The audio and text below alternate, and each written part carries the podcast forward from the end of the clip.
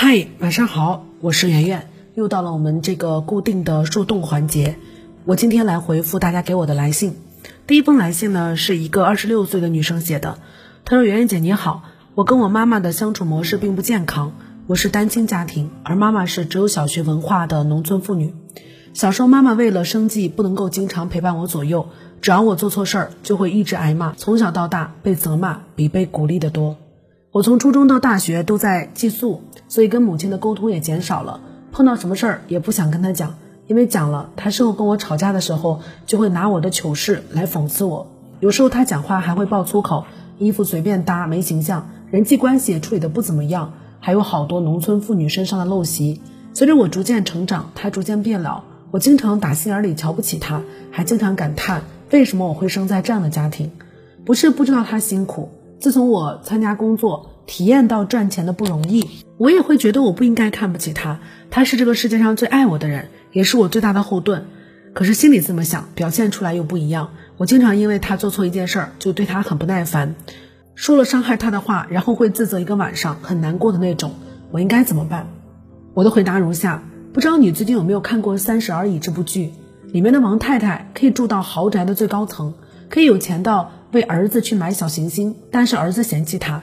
觉得他没有文化，他是一个连梵高跟莫奈都分不清的人，所以并不是因为你的母亲是农村人，没文化，品味差，所以你嫌弃他。据我观察，每个人都有这样的成长阶段。我们不想成为母亲那样的人，或者是不想去继承他身上的某些方面，因此拿鄙视他的形式来挣脱他。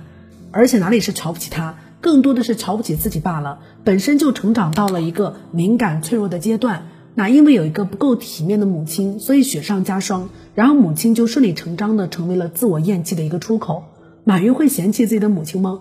俞敏洪会瞧不起自己农村出身的妈妈吗？他们没有那个时间跟心思在母亲的身上去投射那个不好的自己，而且他们应该都觉得自己挺好的。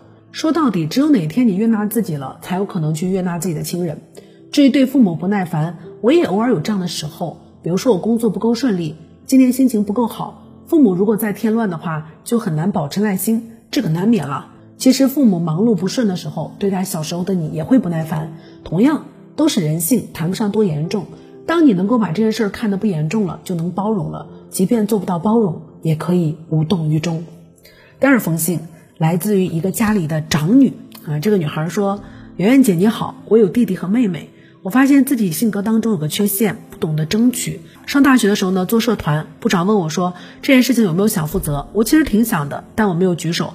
到工作之后，这个问题就更影响我了。不主动，就安安静静的做好手头的事儿，或多或少会错过一些机会。自我反思之后，我觉得很大程度上可以追溯到我的童年。从小到大，我爸爸妈妈总是告诉我说：“你是姐姐，你要让着弟弟妹妹。”一开始我会抢玩具，喜欢吃什么也会大声说，忘了从什么时候开始就成为了那个他们口中的安安静静的、最懂事儿的好姐姐。仔细想想，我父母的做法其实是很多家庭的常态，他们同样爱我，但我还是很难过。我很想回到过去去抱抱那个不争不抢的、乖巧到让人心疼的自己。圆圆姐，我应该怎么改善这个问题？我的回答如下。嗯，我很喜欢一个心理学家叫阿德勒，他是个体心理学的创始人。为什么喜欢他呢？因为他告诉我不要去回顾过去，而是要去展望未来。具体来说就是这样。他说，弗洛伊德告诉你，你所有的问题都可以在过去去追溯一个原因。是，当我们找到这个原因，发现并不怪自己，而是在于别人的时候，又会怎么样呢？会让你心情更好一点吗？如果可以的话，那这可能是弗洛伊德带给我们的最大的功能了。但是。在过去找到原因，并不一定能够帮助你解决问题。他说：“我们一定要放弃对于原因的执着，我们要把目光转向我们的目的。我们的目的是什么？我们希望自己可以成为一个勇敢争取的人。那么，想要成为一个勇敢争取的人，需要做什么？需要做几件事情，分为哪几个步骤？我从哪个步骤开始做？”他说：“这个，你的目的才是你应该去思考的问题。不要执着于原因，多去想想自己的目的。”不要执着于是什么让我变成了今天这个人，而是要去想想我未来要变成什么样的人，想想看怎么才能够变成那样的人，这个才是我们应该专注的命题。接下来第三封信说：圆圆姐你好，我今年大三了，明年就是应届毕业生，我很叛逆，我毕业之后想从事一个跟专业对口的工作，但是爸爸妈妈、姑姑之类的亲戚都想让我考公务员。我以前不抵触考公务员这件事情的，只是有点不甘心，这样年纪轻轻的就进入了稳妥。用我学长的话来说，就是过快的被磨平了棱角。爸妈一直在催促，我姑从小不接触我，偏偏在这个时候指点我的人生，我就叛逆了，抵触的心态油然而生。我现在就搞不清楚，我是真的不想考公务员，还是因为被指点的太多，出于赌气不想考？圆圆姐，当外部的声音嘈杂的时候，怎么去分辨自己内心的声音呢？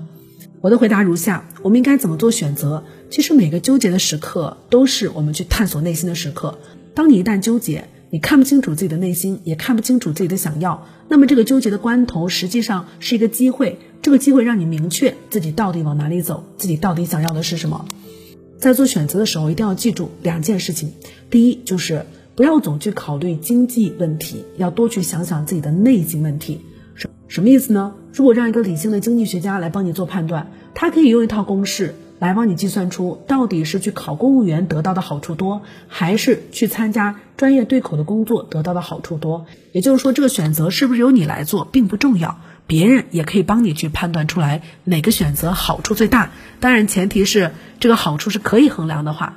那么什么叫做内心标准？内心标准的意思是说，你想要成为什么样的人？你从自己的内心出发，成为哪一种人是你不能够忍受的？成为哪一种人是你的心之向往？所以我们在做选择的时候，不仅要考虑经济标准，而且要考虑内心标准。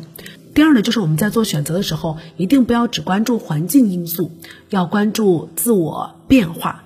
什么叫做环境因素？就是外界让我做什么和外界不让我做什么，或者是从现在的环境条件出发，我做什么是最好的，这是环境因素。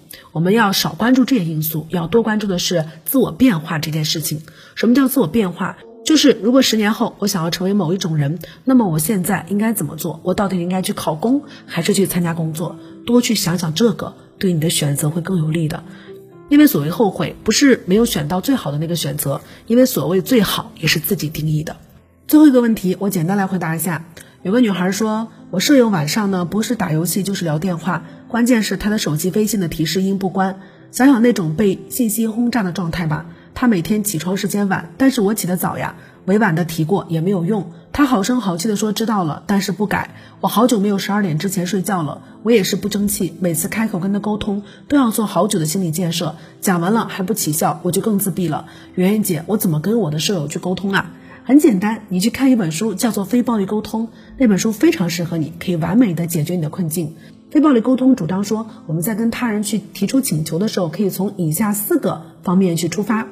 第一，你先讲客观发生了什么事情；第二，你再讲这个事情发生之后你的感受是什么；第三，你要说出你的需求，你沟通的目的是什么；最后呢，要表达你的请求。注意，请求一定要具体化，告诉对方你想让对方做的是什么，是几点睡觉，是几点关灯，是几点把手机调成静音，一定要具体、具体再具体。呃，更具体的内容，建议你去看这本书吧。这本书可以说是与人沟通必备的宝典了。晚安。更多文章可以关注我们的公号“逆流而上”，流就是刘媛媛的刘。